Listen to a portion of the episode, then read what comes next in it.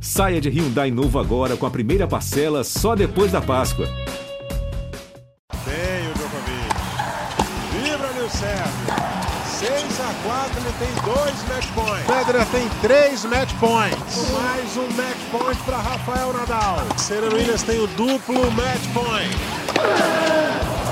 Um grande abraço, estamos chegando com mais um Match Point, Match Point especial, seu podcast sobre tênis aqui da casa, que durante o Wimbledon, assim como foi em Roland Garros, vem sendo gravado diariamente com, normalmente, a nossa frequência semanal. Então, esse sabadão, penúltimo dia, terminou há pouquinho com o jogo, com a final feminina, que terminou há pouquinho. Eu fiz com a Joana Cortez, a gente teve um pré-jogo luxuoso na televisão, com a Luísa Stefani, diretamente dos Estados Unidos, também participando. E o Ricardo Bernardi está sempre com a gente, é sócio, digamos assim, prioritário do nosso, proprietário do nosso podcast, vai participar diretamente de casa. Eu e o Joana aqui na nossa central de podcast, aqui no Sport TV. Ricardo, deixa eu começar com você, deixa eu me permitir uma certa indelicadeza de começar com você e não com a Joana, que eu tô com a Joana desde 8 e meia da manhã, gente estava falando basicamente. Ricardo, final feminina. Quem poderia imaginar, pela circunstância e pelo desenho do jogo, a Ribáquina ganhar e ganhar de virada, conseguindo, digamos assim, com um repertório um pouco menor que a rival, achar um jeito, dar um jeito, conseguir a virada e ser a grande campeã. Tudo bem, Ricardo? Tudo bem, Cláudio. Um abraço para você, para Joana. Parabéns pela transmissão de vocês aí. Acompanhei tudo. Um abraço também para todo mundo que sempre está ligado com a gente aqui no nosso Match Point. Pois é, né? Parecia, depois do primeiro set ali, mais ou menos controlado pela Onze Jabeur, parecia que o jogo teria um, já um destino definido, né? Só que dois componentes aí, na minha visão, mudaram esse rumo. Primeiro, vamos falar pelo lado da Onze Jabeur, que tinha, sim, a, o controle da partida. Ela claramente, na parte emocional, bateu aquela ansiedade começou a passar um monte de coisa pela cabeça dela, creio muito pela, pela história, né, por tudo que estava envolvido, não era apenas um título, e não era, por olha que eu vou falar, não era apenas um título de Grand Slam, é, era sim. muita coisa envolvida nessa história, e certamente aqueles pensamentos ali começaram a povoar a cabeça dela, e quando isso acontece com você dentro de quadra, é, o foco fica difícil você retomar o foco. E aí a Ribacna, na minha visão, também fez alguns ajustes ali táticos, ela buscou um pouco mais a rede, né? e, e, isso você via que, é claro, a Ojabé tem o, a deixadinha no, na grama um ponto forte, né? Então a Ribacna, sabendo disso, várias vezes ela propunha chegar à rede antes que ela fosse obrigada a ir à rede. E sem contar que ela jogou muito bem os pontos importantes, né? Tanto nos breakpoints que ela salvou, quanto nos breakpoints que ela teve a favor e conseguiu confirmar. Então, de fato, é, depois de quem via o primeiro set, uma final, um, um, um final improvável, né, mas a Ribáquina com todo com todo mérito, é, sacou bem em determinados momentos. Eu achei que a, a direita dela, cruzada, estava né, andando muito, incomodando muito a Unjabé, porque era uma direita também rasante, funcionava muito bem na grama. E como já foi falado, né, por ironia do destino, uma tenista russa que joga sob a bandeira do Cazaquistão há algum tempo, mais, digamos assim, pro forma, né? Basicamente é business, negócios, condições de trabalho, financeiro. A gente tinha dois podcasts atrás, a gente explicou um pouco dessa relação do tênis cazaque com tenistas russos, e não só russos, com tenistas búlgaros, e, e o projeto envolvido, quem não conhece, recomendo. Há, há duas edições contamos bem essa história aqui, e depois desse boicote, né, dessa negação da, do torneio de Wimbledon para tenistas russos e bielorrussos, uma russa venceu o torneio. Verdade. Ricardo Bernardi participando. Antes, quando o Ricardo já estava acabando de falar, eu estava imaginando. Joana Cortez, está participando do nosso podcast pela primeira vez? É isso, Joana? É, boa tarde, Ô, boa tarde, Cláudio. Tapete vermelho, por favor, campeã pan-americana, mundial por beach tênis. Nossa, bem-vinda, Joana. É um prazer estar aqui com vocês, né? Acompanho aí o, o podcast Match Point, mas muito bacana de estar aqui, né? Falando sobre tênis, falando sobre tênis feminino também, depois desse grande jogo que a gente acompanhou aí, né? Com a, com a grande vitória da, da Ribac, né? E, e, como o Ricardo falou, né? Eu, eu também acho que a, a Jabô sentiu ali um pouquinho, né? As emoções, isso ela demonstra bastante em quadra. Mas no primeiro set, a Ribac errou bastante, né? A gente viu ali com os 17 erros não forçados que custou muito para ela o, o, primeiro set, né? Ela foi quebrada, depois a Jabô foi administrando bem ali o primeiro set. Depois, a Ribagna quebrando logo a Jabor no segundo set, foi administrando essa vantagem. E ela começou a encaixar os golpes, né, com, com muita potência e precisão, é, a questão da coragem, da frieza, a gente viu que ela conseguiu controlar isso até a final, né? A gente vê às vezes no feminino uma jogadora que chega ali no final, na hora de fechar, não, agora eu vou sentir, o jogo muda. E ela não. Ela conseguiu realmente administrar bem essa vantagem das quebras, conseguiu duas quebras no terceiro set.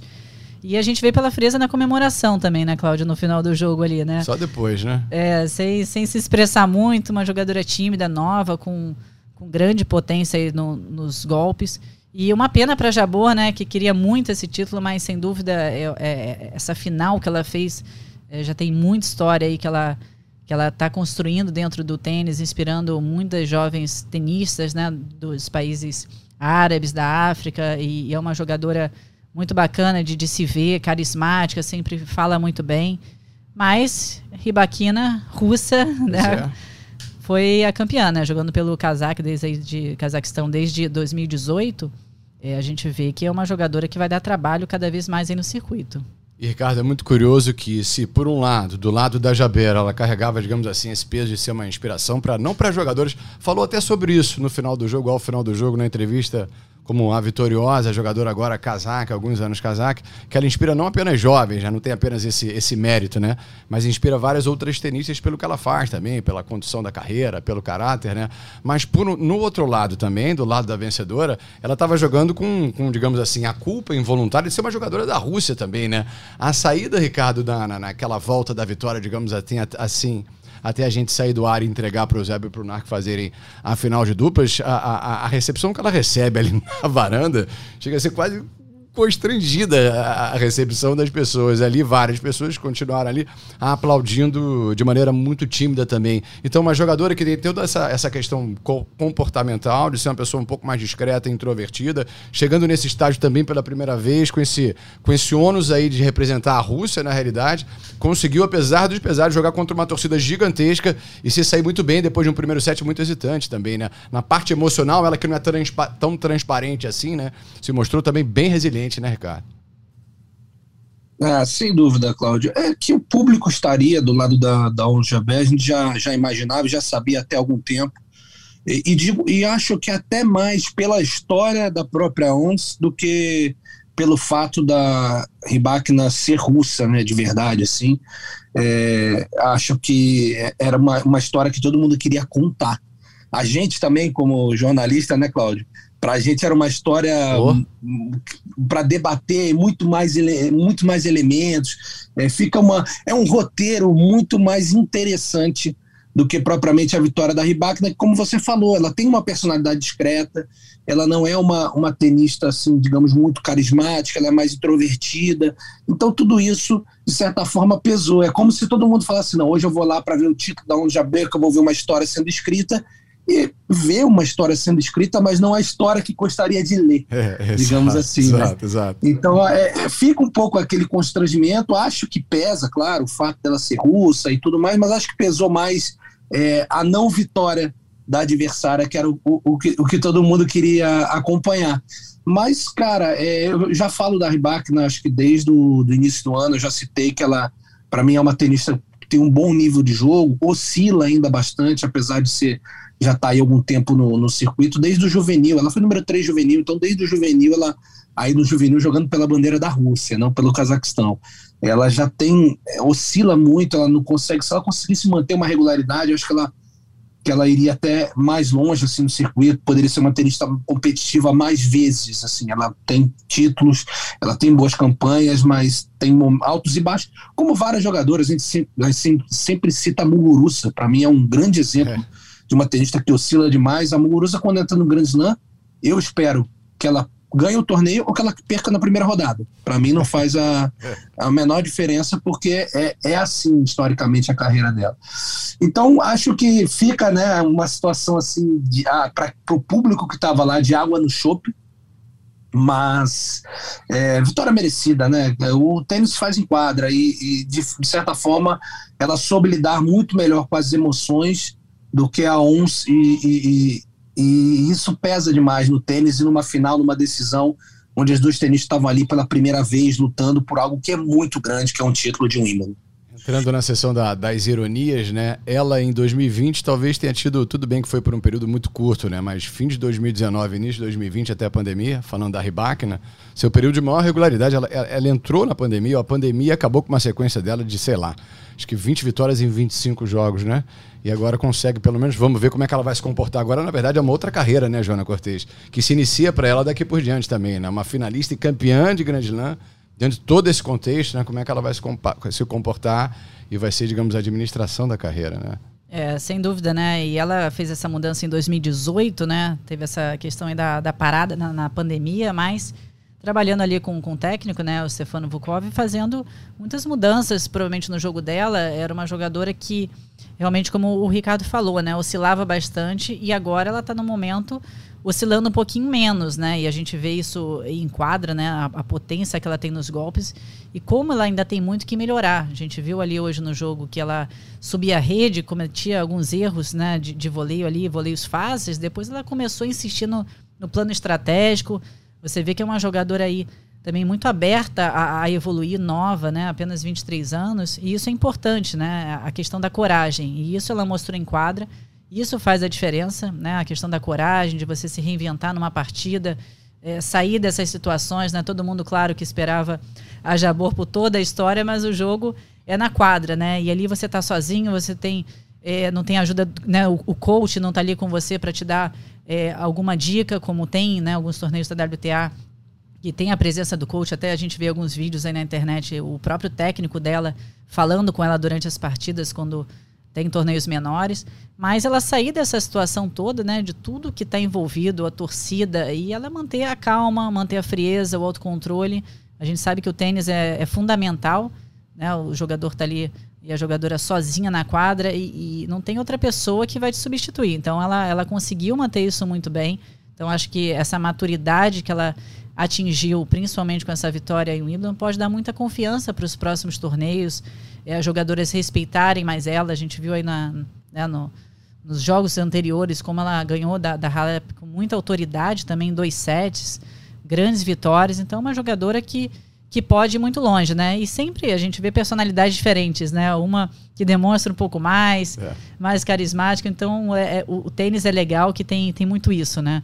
De repente não é o jogador, talvez, favorito, mas também tem a, a, a potência, a força da, do outro lado ali da, da né? Que pediu para licença depois de ganhar o torneio para ir ali na família nos naqueles que trabalham trabalham com ela. E só para também não deixar passar a questão da, digamos, do filme, da expectativa pela vitória da Jabor, nesse roteiro, que seria um roteiro com um capítulo final maravilhoso. Bem, esse capítulo final pode ficar ainda mais saboroso também, né? Porque no caminho até o título que a gente imagina que vai acontecer, ou com pedindo licença, torce até para que aconteça, né? Pode haver mais esse obstáculo para tornar essa possível futura conquista ainda mais saborosa. Agora, Ricardo, ampliando um pouco da discussão, de repente até para a gente abrir um pouco, falar do feminino hoje em dia, ou da chave feminina de um Wimbledon também, é um, é um estilo de jogo, uma perspectiva para o tênis feminino hoje, um pouco mais aberta e menos monotemática em relação ao estilo. A gente viu o jogo, o jogo que vinha desenvolvendo a Bart, talvez forçando a barra com um jogo um pouco mais parecido também, o jogo da Jabeur com o jogo da, da ex-jogadora da Austrália, tudo bem com um jogo muito específico da Maria. Saiu daquela coisa de, de pancada de direita, de tudo que é jeito. O feminino está um pouco mais colorido, digamos assim, Ricardo?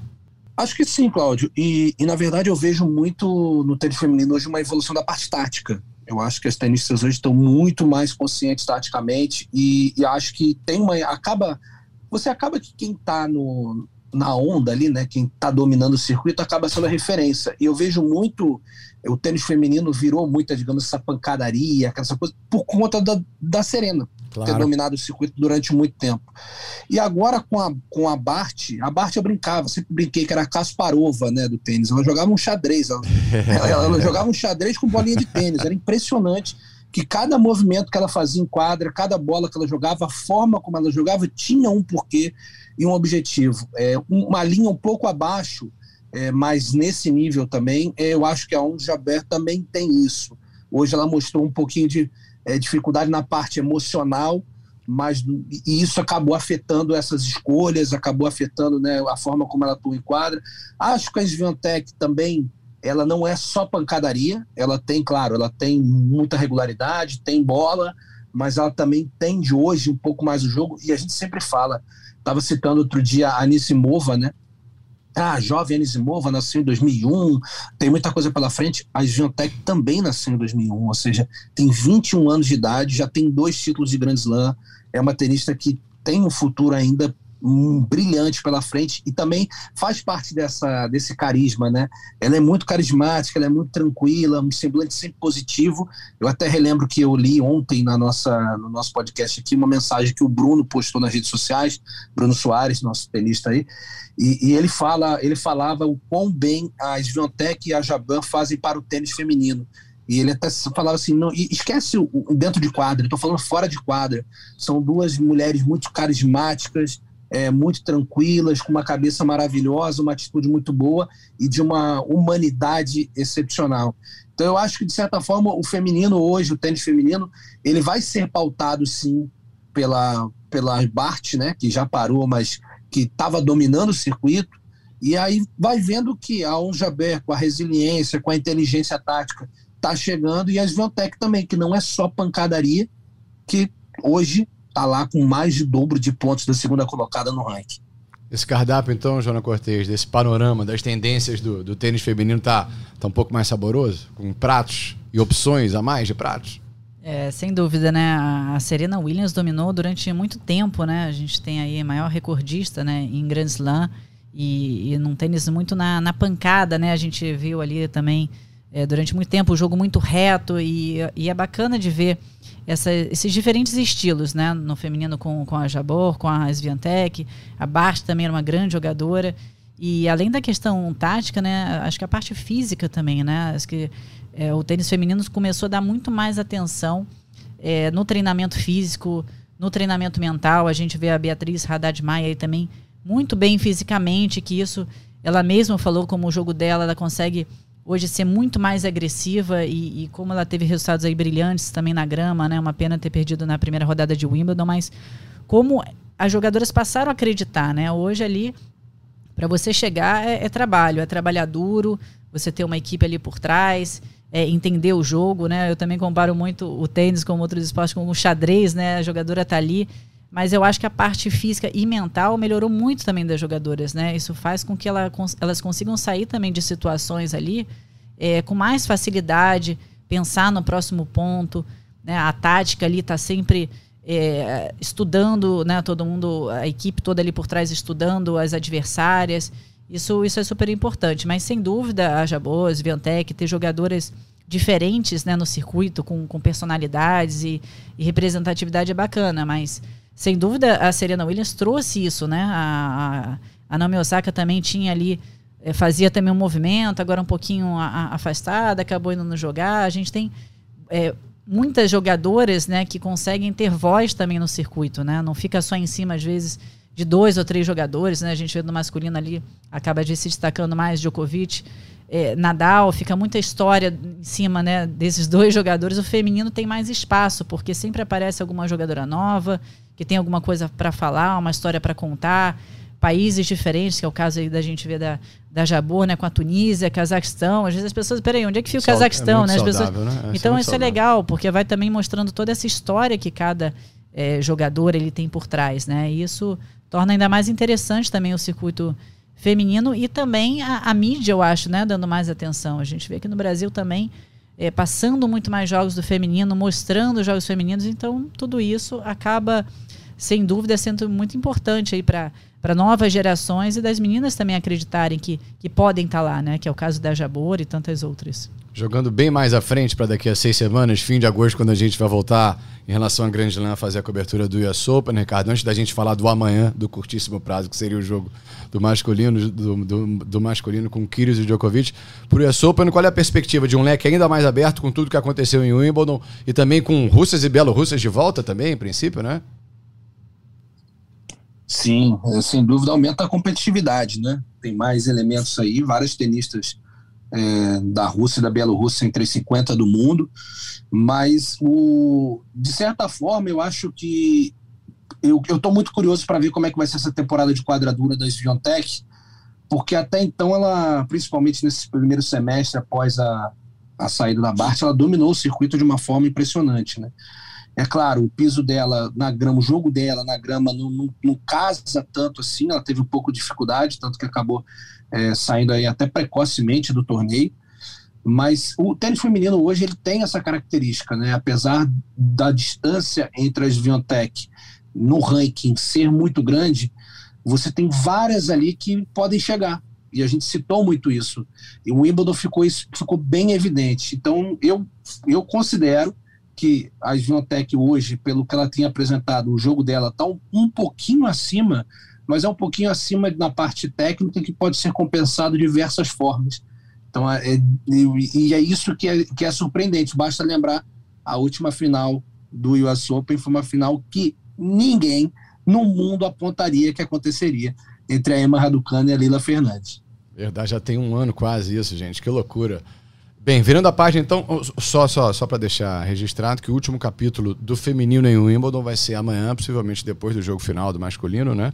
Com a final de duplas dessa chave feminina, com Kritikova e as checas praticamente campeãs de tudo, só não ganharam a sopa, né, Joana? Se não me engano, né? Ganharam Finals, ganharam Olimpíada, né? Ganharam... Sim, ganharam tudo, né? Uma dupla muito vitoriosa, campeã olímpica e, e, que jogam juntas aí, né? Desde o tempo de juvenil, né? Desde 2013, que se conhecem muito Pra mim, é a grande favorita para essa final amanhã. Contra Mertens e Zhang. Joana, vamos então mergulhar na página masculina agora, virando essa página. Kyrgios e Djokovic, pra gente fechar fechar com a tal da chave de ouro. O que, que a gente esperou? Ou, na verdade, esperar alguma coisa é o erro para esse jogo de amanhã? É, sem dúvida, né? Promete um, um jogaço, né? Uma pena aí da, da desistência do, do Rafael Nadal, mas o Kyrgios em quadra é, é, sempre muito interessante, né? Ainda mais contra o Djokovic. É, é um jogador que saiu né, de momentos muito difíceis de, de depressão, de, não conseguir né, é, jogar e estar tá ali se preparar. E a gente vê um, um Kyrgios diferente, né? Ele, ele sempre ali com o time dele, a namorada acompanhando, muito mais mais leve. Não sei se essa questão de não ter pontos também, ele, ele vai ali um pouquinho mais tranquilo, mas sempre foi um grande jogador, muito a, habilidoso, muito é, potente nos golpes. A gente vê como ele está sacando é a capacidade dele também de, de criar né, novas jogadas. Mas o Djokovic tem toda a experiência, né, todo esse currículo.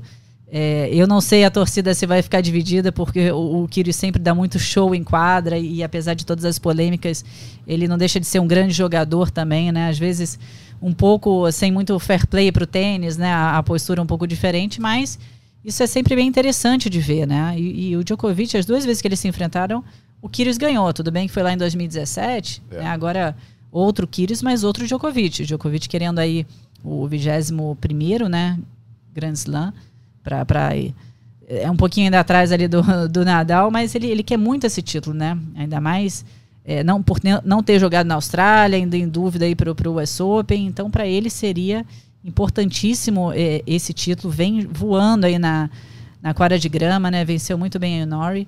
É difícil apostar em alguém, mas seria bem interessante ver um, um Kyrgios aí também campeão do, do, de Wimbledon. Ricardo, tomara que eles possam corresponder assim, né? Que seja um jogo, digamos, com elementos, né? Um jogo, um jogo interessante, né? Com certeza. E eu, eu tava, eu até postei falando, cara, eu não sei o que esperar do Kyrgios, eu tô preocupado, não sei como. Tá muito paz e amor, dele. Ricardo. Tá muito, tá muito sem graça o Kyrgios nesses últimos dois, três dias, ele, gente. Ele tá, Cláudio, mas de certa forma é, tem, algum, tem alguns recados que ele vem dando, né? Ele, na entrevista coletiva, falou que é, nenhum dos grandes nomes do tênis australiano nunca o, o apoiou na carreira sim, sim. e continuam não o apoiando, por exemplo, a não ser o Leighton Hewitt, ele falou sobre isso. É, e, e assim, ele é, é aquela coisa, ele. Agora eu acho que ele chegou no momento que ele se deu conta do que está acontecendo na vida dele. De repente, aquele título de duplas lá no Australian Open fez bem, no sentido de falar, pô, cara, eu acho que eu posso eu vou tentar, vou tentar me dedicar um pouquinho a mais, já que eu não gosto tanto, só um pouquinho a mais, de repente eu consigo chegar. E, e ele ontem deu uma é, postou dizendo, nossa, realmente eu estou na final de Wimbledon, não estou nem acreditando ainda, ou seja, é um Kyrgios que ao mesmo tempo, lá na primeira rodada, fala que ele veio para mostrar o quanto bom ele era, daquele jeitão Kyrgios, e agora está amolecendo. Ou se de repente isso está fazendo bem para ele, deu uma declaração também fantástica, ele sempre se botou como melhor, como supra-sumo, meio que até falando, ah, eu não sou igual a esses três aí, esse Big Tree, porque eu não quero, porque eu não me dedico. E ontem ele deu uma declaração fantástica dizendo que não existe nenhum competidor como Rafael Nadal, não existe ninguém que manuseie tão bem uma raquete quanto o Roger Federer e não tem ninguém que saiba jogar tão bem o jogo e ser tão vencedor quanto o Djokovic, ou seja, mostrando um respeito absurdo por eles. E é, essa era, acho que era a minha maior preocupação para amanhã. É, que Kyrgios a gente ia ver? Aquele Kyrgios que entregou o jogo já várias vezes, na cara dura, ou um Kyrgios que sabendo aproveitar a oportunidade. Então eu, eu acho que esse segundo Kyrgios está pintando aí pelas declarações que ele tem dado. Aponta um leve favoritismo para o Djokovic pelo fato do jogo ser 5-7. Claro. Por mais que eles tenham vencido aí, o Kyrgios tenha vencido o Djokovic sem perder sete, em jogos de 2-7, o Kyrgios, por não ser um. O Kyrgios é um, joga tênis, mas ele não é um atleta, ele não é um profissional no, no sentido da palavra de se dedicar ao máximo. Ele tem um buraco ali na parte física, e sendo um jogo de 5 sets, eu acho que o Djokovic tem esse elemento aí que pode ser muito favorável a ele. Joana, algum prognóstico então para amanhã? O ex-Bad Boy Kyrgios, dá para falar isso? Não, ainda não. Né? Olha, é difícil, mas eu, eu espero um jogo bem interessante, né? é. né? Como o Ricardo aí falou, ele, ele tá muito mais maduro, né? E consciente desse momento, de como é, é importante também a presença dele, né? Eu acho que também ele acaba quebrando um pouco essa é, tudo que envolve o tênis, né? A gente às vezes fala, não, ele não tem fair play, ele não tem isso, é polêmico, mas também é interessante, porque tem algumas declarações que as pessoas também não escutam, né? Quando ele falou da questão da, da dupla, né? Ele que joga simples e dupla, como o Ricardo mencionou, ganhou a Australia Open. Ele também queria estar jogando dupla, jogou, mas é muito difícil às vezes, jogar em 5 7 simples em dupla, né? Então, é, também é legal ouvir o que ele tem para falar, só que ele precisa ter credibilidade. Então, ele sabe que às vezes ele precisa controlar um pouco mais o que ele fala, provocar menos ali, principalmente nas mídias. E ele, com a cabeça né, no lugar um pouco mais calmo, o jogo dele flui, né? Um jogador muito talentoso, é legal de ver ele jogar, sempre muito interessante. Difícil falar, mas seria é, bem, bem interessante ver o, o Kyrgios aí é, também, né, brigando ali por, por um título. Mas o, o Djokovic está voando, né? Vai, vai ser um jogo aí de, de fortes emoções. Jogo amanhã no Sport TV 3, começando a partir de 9h30 da manhã, hora Brasília, com o Zé Rezende, Narco Rodrigues. Aquele pré-jogo de 30 minutinhos caprichado a partir das 10 da manhã.